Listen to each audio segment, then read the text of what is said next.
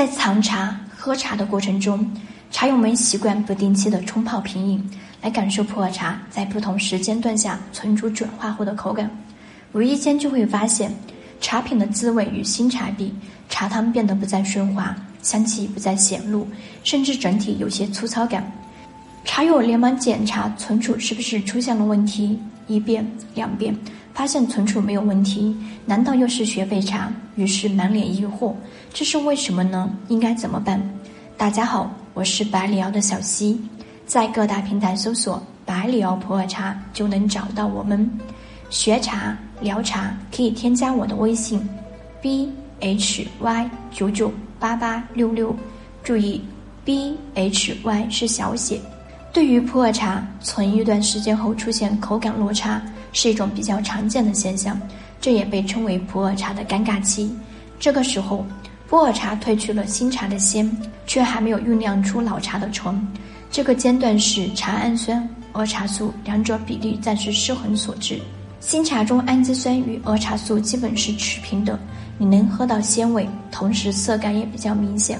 但在后续的陈化过程中，氨基酸消减的比儿茶素快，两者比例越发失调，茶汤就会喝起来粗糙一些，口感上香弱、汤淡、寡、薄等现象。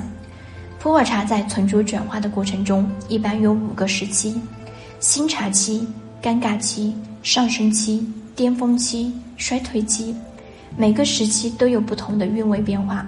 随着时间的拉长，儿茶素也逐渐衰减的差不多了。茶叶在微生物的作用下，又分离出了一些游离氨基酸，茶汤的顺滑、香气、口感等又会逐渐恢复，进而达到一个新的高度。对于普洱茶的尴尬期，经过市场上大量经验的总结，一般认为在仓储三到四年之间。不同的仓储环境会有浮动，但整体的出入不大。普洱生茶尴尬期最为明显，它在新茶期茶香非常强烈。以至于在茶香褪去之后，醇香没有出现之前，口感落差很大。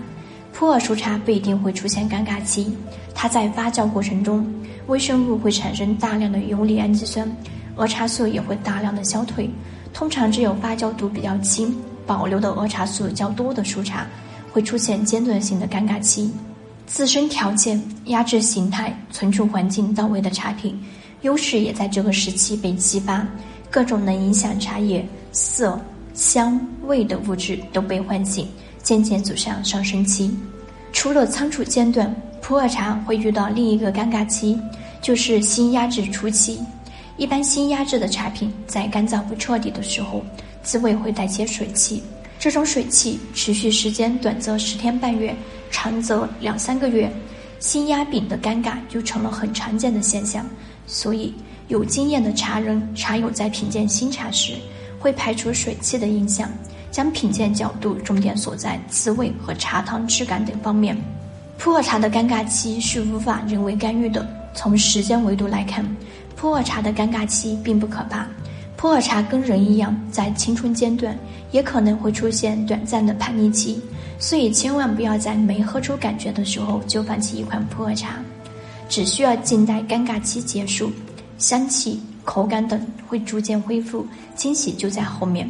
同时，对待普洱茶应该边存边喝，至少半年品味一次，感知茶品的转化，与茶一同去成长变化。很多人喜欢普洱茶，喜欢的正是它赋予变化。存茶如待人，有缘与我们相遇的每一款茶都值得我们用心对待。毕竟，它给予我们的不但有最初的滋味，还有成长的惊喜。本期内容就到这里结束了。想要了解更多的普洱茶知识，可以添加我的微信：b h y 九九八八六六。注意，b h y 是小写。